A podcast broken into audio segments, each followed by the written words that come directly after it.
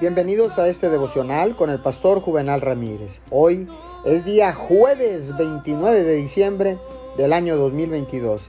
La palabra dice en Génesis 17:17. 17, Entonces Abraham se postró sobre su rostro y se rió y dijo en su corazón, ¿a hombre de 100 años ha de nacer hijo? ¿Y Sara ya de 90 años ha de concebir? Puede parecerle imposible pero si usted sigue confiando, todo lo que Dios le prometió llegará a cumplirse en el tiempo de Dios. Conozco un testimonio de un hombre de 106 años de edad quien dijo que iba a seguir viviendo por un tiempo porque uno de sus hijos se había apartado del camino. No me puedo morir todavía, dijo, porque Dios prometió que yo y mi casa serviremos a Jehová.